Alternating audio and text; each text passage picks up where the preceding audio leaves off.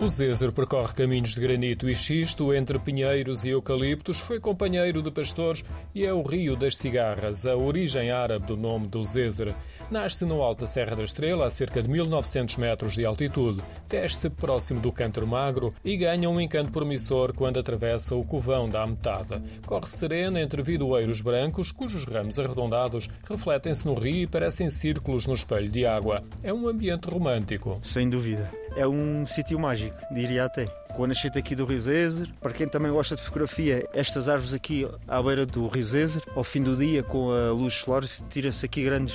É mágico, como eu costumo dizer, este sítio. Samuel Passos é monitor de montanhismo e escaladas e refere que a partir do Covão da metade não é difícil chegar à nascente. Um trilho que está aqui da margem do lado direito do Rio Zezer, vai por aqui em cima sempre ao lado direito do Cantarmago até chegar ao Covão Cimeiro. É na parte de cima do Covão Cimeiro. No Covão da metade, o Rio Zezer assemelha-se a um ribeiro. Começa a ganhar força logo a seguir quando percorre os 13 km do Val Glaciar até Manteigas. Depois de descer quase mil metros, em Valhelhas, torna-se gracioso numa praia fluvial muito procurada no verão, embora a água continue fria, como refere Helder Machado. Às vezes, nem sempre.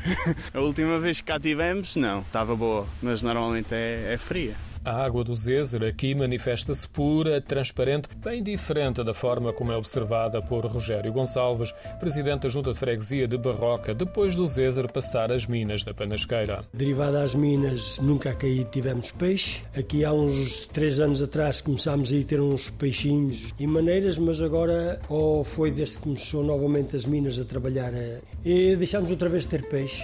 Nas praias fluviais de Janeiro de Cima e Janeiro de Baixo, já vemos o rio regenerado. Seguem-se duas albufeiras, a do Cabril e de Castelo de Bode. Até chegar à Foz, o Zézer abraça o rio Nabão e transporta o testemunho até ao Tejo. Cerca de 200 km depois da nascente, o Zézer despede-se com o olhar atento de Luís de Camões. A estátua evoca a passagem do poeta por Constância e está de frente para o rio, próximo do Miradouro e alguns metros antes da junção com o Tejo.